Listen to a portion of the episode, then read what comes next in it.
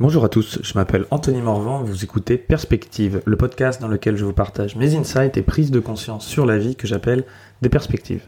Je parle de développement personnel, de psychologie, de philosophie, de spiritualité, enfin surtout de non-dualité.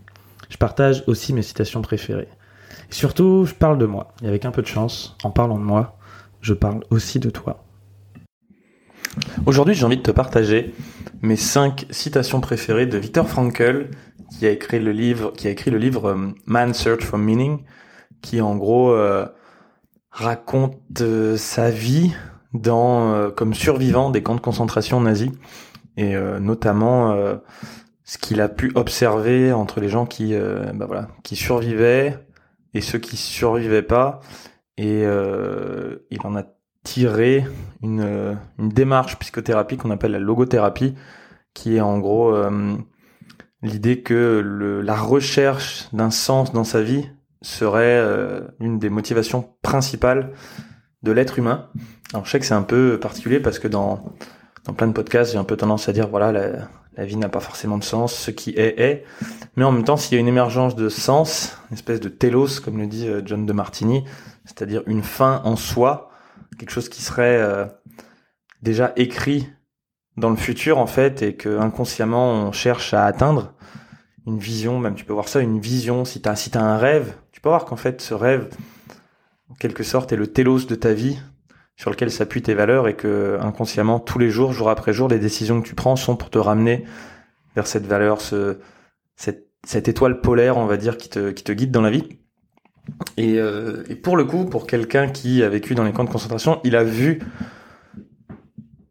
justement des, gens qui en arrivaient à un endroit où ben ils savent que leur vie telle qu'ils l'ont connue ne sera plus jamais la même et potentiellement qu'ils vont la finir sur place dans la souffrance. Et du coup comment est-ce que tu fais pour pour continuer à vivre? Et sa grande théorie c'est que ben, en fait euh, ceux qui continuent à avoir un sens derrière tout ça continuent à vivre mais ceux qui euh, n'arrivent pas à en trouver un euh, lâchent l'affaire et en fait se, se, se laissent un, un, peu mourir.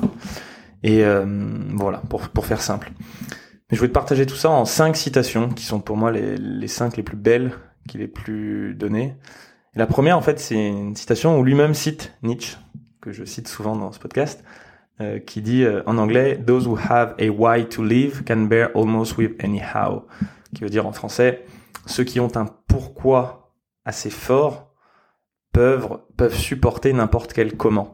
Et c'est un des principes fondateurs du coaching Alpha Body, euh, le, coaching en perte de poids et développement personnel que j'ai créé avec mon pote Nico, qu'à un moment, bah, si tu as un pourquoi très fort, là, tu un pourquoi tu envie de perdre du poids, et souvent incite les gens à se connecter à, à leur vrai pourquoi. Est-ce que c'est pour te sentir mieux dans ta peau? Est-ce que c'est pour vivre plus longtemps? Est-ce que pour que tes enfants soient fiers de toi? Est-ce que c'est pour, je sais pas, récupérer ton ex? Est-ce que c'est parce que tu as envie d'être quelqu'un de plus impactant et que tu sais que si tu te tiens plus droit, tu vas pouvoir mener plus loin ton entreprise ou, ou ton association ou avoir des plus d'impact tout simplement dans ta vie de tous les jours ou avoir plus d'énergie pour aider les gens que t'aimes?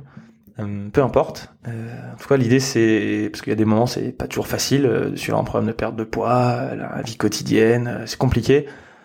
Mais si on a un pourquoi fort, ça, bah, on peut, on, peut voilà supporter, voire à aimer n'importe quel comment. Et le comment étant le, les actions à mettre en place, le programme, le, la méthode, le, le plan.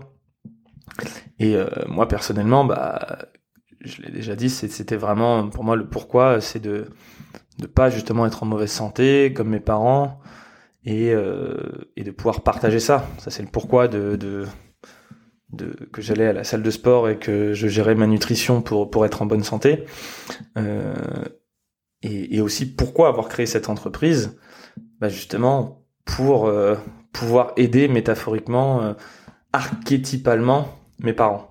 Et en fait, évidemment, au quotidien, je te cache pas que créer une entreprise, euh, c'est le merdier. Il y a plein de moments, le comment, t'en peux plus, t'as juste envie de lâcher l'affaire. Mais si le pourquoi profondément est assez important, bah tu continues à te lever là où où tu dis bah ouais tant pis je pourrais être euh, en vacances je pourrais être tranquille euh, sur une plage je pourrais pas me prendre la tête je pourrais passer plus de temps avec mes potes je pourrais faire tout un tas de choses mais c'est pas grave Parce qu'en fait, le pourquoi je fais ça est tellement important que, que je supporte ce comment, parce que c'est ça qui donne du sens à la vie. C'est vrai à un, certain niveau. En tout cas, c'est une, une, histoire que je me raconte, mais je pense que c'est l'histoire qui donne du sens, et même si dans ce podcast, je parle souvent des, du, du sens tout relatif des histoires et des mots, l'impact émotionnel que ces histoires peuvent avoir sur nous n'est pas négligeable et, et, un sens, même si c'est un sens euh, construit, parce que j'aime aussi beaucoup cette citation, je pense, qui vient du bouddhisme, qui dit que même le sens, c'est de la forme, c'est pas le fond. Dans le sens, euh, le fond, c'est euh, c'est la vacuité et même la forme, c'est quelque chose de créé auquel on adhère, c'est un système de croyance, c'est ce que tu veux et le sens que tu donnes à ta vie. Bon, factuellement, il se, il se touche pas. Il est, il, est pas différencié de. C'est aussi un, c'est duel le sens. C'est pas, c'est pas non duel. Et en même temps, bah, s'il est là, le sens c'est aussi cela. Si tu le ressens, si tes actions sont drivées par quelque chose qui a du sens pour toi, bah ça aussi c'est Dieu. Ça aussi ça fait partie de ta vie. Et à n'importe quel moment, tant que tu le ressens, c'est vrai, c'est légitime. Euh, et si un beau jour tu t'en détaches, comme euh, Bouddha dit de se détacher du radeau de ses enseignements, si tu te détaches de ce sens pour ta vie, ça ne veut pas dire qu'au moment où il était vrai pour toi, il n'avait pas de sens justement. Il peut ne plus en avoir à un certain moment, mais en avoir eu à un autre. Et, euh, voilà, en résumé, le pourquoi, c'est ce qui donne de l'énergie ou du sens. Et, et, bien souvent, ça commence pour soi, pour ensuite aller vers la transcendance. En tout cas, moi, ça a été dans ce sens-là. La musculation, la perte de poids, ça a d'abord été pour moi, pour m'en sortir. Et ensuite, une fois qu'on s'est bien rempli, en général, la pyramide de Maslow euh, montre bien ça avec les différents niveaux de besoins qu'on remplit d'abord pour soi, euh, la sécurité, ensuite la, le besoin de connexion, le besoin d'estime de soi, le besoin d'accomplissement, et enfin le besoin de transcendance. Une fois qu'on a rempli les quatre premiers besoins, ben, on passe au besoin de transcendance, on dit waouh, j'ai fait tout ça pour moi, mais maintenant la seule chose que je peux faire, c'est de donner. Euh, une fois que le vase il est assez plein, de toute façon il déborde. Deuxième citation. In some ways, suffering ceases to be suffering at the moment it finds a meaning, such as the meaning of a sacrifice. Donc cette citation en français qui donne, d'une certaine façon, la souffrance arrête d'être de la souffrance au moment où elle trouve du sens, comme par exemple le sens du sacrifice. En gros, euh, on peut dire qu'on souffre et on souffre dans le sens, euh, on souffre en pensant que c'est pas bien et ce n'est que négatif, euh, jusqu'à ce qu'on se rende compte que cette souffrance, peut-être qu'elle nous enseigne quelque chose qu'ensuite on va pouvoir transmettre à l'humanité ou aux, autres ou à l'humanité. Là, on en revient sur ce que je disais, peut-être que la souffrance, c'est en fait un guide qui nous montre qu'il y a quelque chose à apprendre, quelque chose qu'on doit changer. Et une fois qu'on l'a, comprend pourquoi la souffrance est là, ce qui lui donne du sens, c'était non seulement de, bah, de nous faire passer un message, mais ensuite pour que nous, on puisse faire passer le message pour éviter aux autres de souffrir. Et euh, ça, c'est quelque chose dans lequel je crois beaucoup.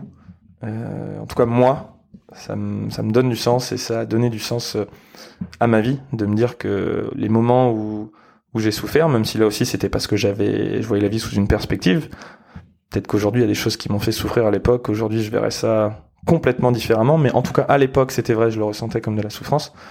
Ça m'a permis de faire des choses, de me remettre en question, d'apprendre tout un tas de choses qui, aujourd'hui, ont encore plus de sens parce que rien qu'avec euh, Alpha Body ou avec ce podcast, j'essaie de partager des choses pour, euh, bah, pour transmettre quelque chose, pour, euh, pour faire passer le message et, peut-être alléger d'une certaine façon la souffrance. Et il y a aussi un autre point qui est intéressant quand même. Je me souviens de mon psy, Grégoire, si tu m'écoutes, qui un beau jour m'avait dit, oui, je lui exprimais sûrement quelque chose, c'était il y a trois ans, quatre ans maintenant. J'exprimais probablement ça, mais sans avoir les bons mots de Victor Frankl pour l'exprimer. Et il m'a dit oui. Et en même temps, tu n'es pas obligé d'être un martyr pour justifier ton existence. Et j'avais trouvé ça quand même assez logique. Il voyait dans mon enfance euh, beaucoup de moments où j'avais un peu joué ce rôle-là, ou peut-être même que inconsciemment j'allais chercher à me mettre dans des situations compliquées pour moi, ne serait-ce que pour en sortir un peu euh, comme le, martyr, le, mais le héros avec son message pour sauver les autres. Et euh, bon, ça c'est une belle histoire que je me raconte. Il y a plein de moments où j'étais juste un bel enculé aussi et, je le faisais euh, que, pour moi. Hein. Mais, mais c'est vrai qu'il y a certains moments, probablement quand même, je me suis mis dans des situations où inconsciemment je savais, comme le schéma s'était répété, je savais que j'allais souffrir, mais que derrière ça allait pouvoir avoir du sens puisque j'allais pouvoir empêcher d'autres personnes de souffrir. Et c'est beau, au sens de ce que dit Victor Frankl, c'est très beau. Mais comme me l'avait très joliment dit Grégoire ce jour-là, oui, et il y a une limite. Ça sert à rien d'aller consciemment le chercher. Si on est, dans la souffrance et que c'est ça qui se passe derrière, super, ça lui donne du sens. Mais aller chercher cette souffrance pour chercher le sens ensuite derrière, pas forcément. Sacrifice, oui. Se placer en martyr, non. Troisième citation. When we are no longer able to change a situation, we are challenged to change ourselves quand on n'est plus capable de changer les circonstances, alors là, on est mis au défi de se changer soi-même. Cette citation, elle va assez un peu avec euh, avec les deux autres. Au final, hein, ça nous dit quoi? Bien souvent, c'est que parfois tu dis, ben, t'en as marre des circonstances extérieures, tu peux te plaindre, tu peux dire c'est la faute des autres, c'est la faute de ceci, et ou alors tu vas juste faire des efforts, faire beaucoup d'efforts pour changer tes circonstances extérieures, agir depuis l'intérieur pour que les choses soient différentes et pour pouvoir enfin être heureux, enfin être tranquille, enfin être en paix, enfin être aimé. Et à un moment, et c'est là où on touche à un, certain degré de lâcher prise, c'est euh, ben quand vraiment tu te rends compte que tu n'es plus capable de changer les circonstances, automatiquement un lâcher prise se fait parce que tu acceptes ton impuissance par rapport à la vie. Et Ramesh Balsekar euh, l'exprime d'une certaine façon et Adi Ashanti aussi, c'est par exemple au niveau de, des alcooliques. Je me souviens d'une période de ma vie voilà, où je buvais beaucoup. Et c'est vrai qu'il y a, chez tout alcoolique qui a arrêté de boire à un moment, il y a ce moment. On se dit souvent, bon, c'est bon, je contrôle, je contrôle, je contrôle, je gère, je gère, ça va. Non, j'ai un peu trop bu, mais ça va, ça va. Puis les, les mois, les semaines, enfin les semaines, les mois, les années passent et les soirées où on dit ça euh, aussi. Puis arrive à un moment où une réalisation de waouh, en fait, je suis plus bactère et en fait, non, je contrôle plus rien. Je suis, je suis plus maître de rien. Je, je suis impuissant. C'est la vie qui fait, quoi, à travers moi, ou alors je me suis fait mettre à terre. Ramesh Balskar l'exprime un peu plus comme Adi Ashanti le dit voilà c'est l'alcool qui a gagné ou c'est on se rend compte merde en fait non je, je, je suis qu'un pion là-dedans Ramesh Balsekar l'exprime plus par euh, ça pour l'alcool ou pour autre chose c'est on se rend compte que bah non en fait on n'a jamais eu le contrôle et c'est de toute façon la vie qui qui vit à travers nous et que qu'on contrôle rien. Mais c'est à ce moment-là et ça peut être juste parce que on se bat contre une circonstance extérieure on se dit merde je peux pas la changer. Il y a cette espèce de petite mort où on on accepte que c'est plus possible et dans un vrai lâche dans ce vrai lâcher prise c'est nous-mêmes qui changeons et soit on change dans le sens où on se dit bon bah consciemment, ok, je vais devoir voir les choses sous une façon différente. Soit rien que l'acte de lâcher prise et d'accepter notre impuissance. Et c'est un peu ce côté euh, que ta volonté soit faite. Dans, je pense que c'est Jésus qui disait ça. C'est que ta volonté soit faite. De toute façon, je, je peux rien faire, quoi. Voilà. Que la vie, la vie, je te dis que ta volonté soit faite parce que bah, de toute façon, tu feras ce que tu veux et je je me bats contre ça depuis des années, mais j'y peux rien. À ce moment-là, on change par ce lâcher prise. Il y a une vraie acceptation de notre impuissance qui peut se, se mettre en place. Et en même temps, la relation à ce qui est aussi change. Et un peu comme la physique quantique avec le double split experiment qui prouve qu'en gros, euh, les électrons, si tu les regardes de près, euh, ils suivent pas le même chemin que si, enfin, ils fonctionnent soit comme des électrons, soit comme une particule. Et cette idée, c'est la dualité euh, onde-particule. Soit tu connais la vitesse, soit tu connais la position d'un électron, mais les deux en même temps, c'est pas possible. Et du coup, si tu regardes et que tu sais où il est, bah, tu peux pas connaître sa vitesse. Et puis, si tu mesures sa vitesse euh, et que tu la connais, bah, tu peux pas savoir où il est. C'est un peu chelou, mais si tu veux checker, à la base, un des gros paradoxes de la physique euh, quantique, c'est ça. Et de ces implications sont, ben, mais attends, ça veut dire que l'observateur change l'objet. Moi-même, juste en regardant quelque chose, je change cette chose-là, mais ça me semblait être quelque chose de passif, pourtant regarder. Et ben non. Et, et ça me fait plutôt penser, ben, c'est logique parce qu'en fait, dans une optique non duelle, il n'y a pas d'observateur, il n'y a pas d'objet, il n'y a qu'une observation, presque. Un flux continu. L'observateur, l'observation et, et l'observé se mergent en une seule chose qui est impermanente et qui euh, qui est autoréflexive et qui se qui se bouge euh, elle-même. Et peut-être qu'en fait, à la manière de, de cette dualité onde-particule, quand on se rend compte que la chose qu'on essaie de changer depuis longtemps est inchangeable, inchangeable bah alors automatiquement, c'est nous-mêmes qui changeons, notre relation à cette chose qui change, que ce soit son acceptation ou, euh, ou, la façon de se dire qu'on va voir les choses différemment. Mais en gros, euh, c'est nous-mêmes qui changeons. Ça me fait penser à la phrase de Gandhi qui dit, euh, voilà, soit le changement que tu veux voir dans le monde, et euh, quand on a assez dépensé d'énergie à essayer de faire changer les autres ou le monde, ben on est challengé à se changer soi-même ou sa relation au monde. Et je trouve que cette phrase de, de Viktor Frankl est encore une fois très très belle et explique tout à fait un, chemin par lequel on doit tous passer. Quatrième citation.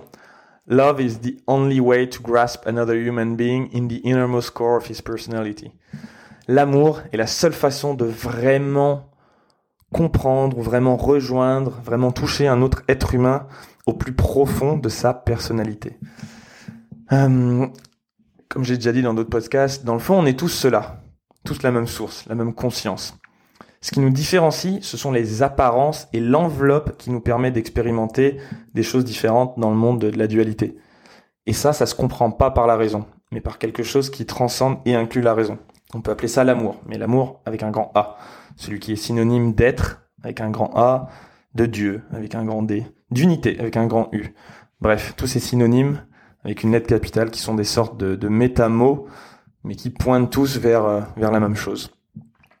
Et on, on peut on ne peut que comprendre l'autre à partir de ce point de vue-là, le comprendre vraiment, le connaître, l'aimer.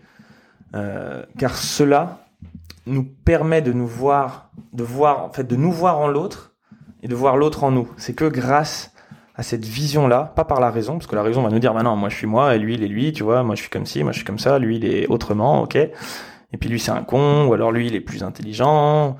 Non, il n'y a que l'amour qui va dire, ah merde, putain, lui c'est moi, moi c'est lui.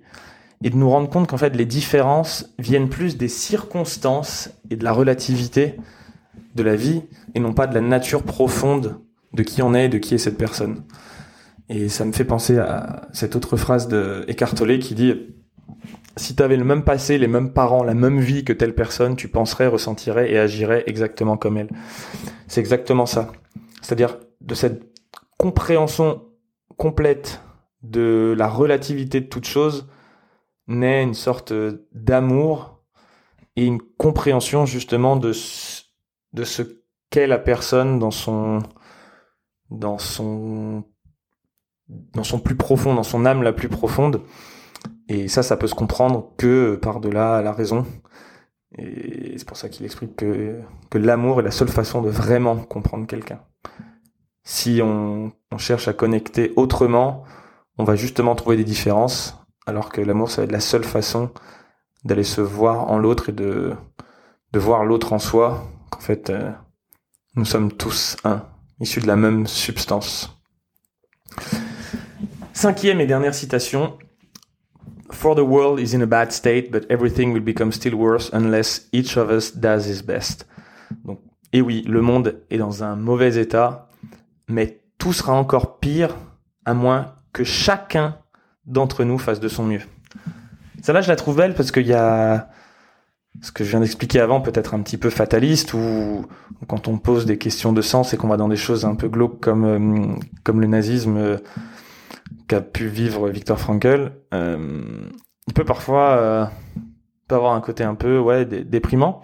J'aime beaucoup cette dernière phrase qui dit que ben oui, il n'y a pas de moi qui agit ou, je, le, je le dis souvent où il y a il y a des choses euh, il y a des choses dures dans la vie et la spiritualité aussi belle soit-elle en ce qu'elle peut nous apporter de la paix, de la compassion, elle ne doit pas non plus exclure l'action pour changer les choses. C'est un peu ce concept de compassion exigeante, j'ai envie de dire. Euh, je crois que c'était, j'ai lu un livre d'Éric Romelière qui s'appelle Le bouddhisme engagé, où il dit bon bah c'est cool hein, quand on s'est éveillé, qu'on a vu ouais le Bouddha, on est tous le Bouddha, trop bien, tout est parfait, le bien, le mal, on s'en fout, donc euh, on laisse faire. Non non, ça c'est une étape dans le bouddhisme, selon lui, et, ou même dans un chemin spirituel, c'est d'abord l'acceptation, l'acceptation de ce qui est. Mais accepter ce qui est ne veut pas dire le tolérer. Tu peux tout à fait agir contre quelque chose sans le juger.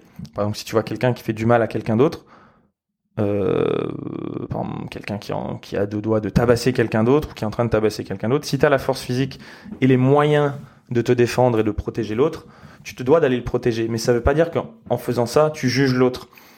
Parce que tu sais que la vie l'a poussé à avoir ce comportement violent. Hmm, et tu te dois quand même d'intervenir pour protéger l'autre personne, mais ça veut pas dire qu'en ce... et même si tu dois mettre tous les moyens en œuvre que tu peux pour pour le protéger et arrêter l'autre personne, en fait, tu, n'as pas à la juger psychologiquement. Tu peux protéger, mettre un cadre sans juger et condamner euh, moralement, par exemple, ou oui, moralement, la, la personne euh, qui est euh, en train de faire du tort. Et même dans un... On peut même aller encore plus loin. En fait, c'est aussi d'elle-même que tu la protèges.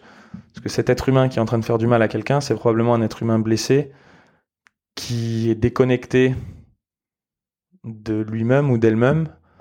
Et en faisant cet acte, elle se déconnecte encore plus d'elle-même. Alors qu'en l'empêchant peut-être de faire le mal, euh, tu, l'aides lui-même ou elle-même à, comment dire, à ne pas se faire du mal à elle-même, à éviter plus tard peut-être de la culpabilité, des remords, et de se dire merde, en fait, c'était, c'était un frère et sœur de l'univers que, à qui euh, j'ai pu, euh, j'ai pu faire ce mal. Et, théoriquement, tu peux aussi voir ça, que c'est une personne qui est tellement dans la séparation qu'elle ne se rend pas compte qu'elle, continue à se séparer en faisant ça. Et en fait, euh, donc l'action, on va dire que la compassion n'empêche pas l'action. Et même si, même je partage pas tout à fait ce que dit Victor Frankl, où il dit quand même, même si le monde est dans un mauvais état, mais en même temps, pour quelqu'un qui a passé une partie de sa vie dans les camps de concentration, forcément, des choses dures, il en a vu. Beaucoup plus que, que moi j'ai pu en voir. J'ai envie de dire, euh, malgré tout, euh, si je fais le bilan, je me dis, bah, la vie est plutôt belle. Et peut-être que si j'avais eu la même vie que lui, je me dirais, bon, malgré tout, la vie c'est plutôt de la merde, mais quand même, faut qu'on sorte les doigts et qu'on fasse tous de notre mieux. Donc quoi qu'il arrive, que la vie soit belle ou qu'elle soit dure, la meilleure chose à faire, c'est euh, de chacun faire euh, faire de son mieux. Et je terminerai sur probablement l'une de mes citations préférées de Randas que je cite très souvent, mais qui résume encore une fois euh, ce dernier point.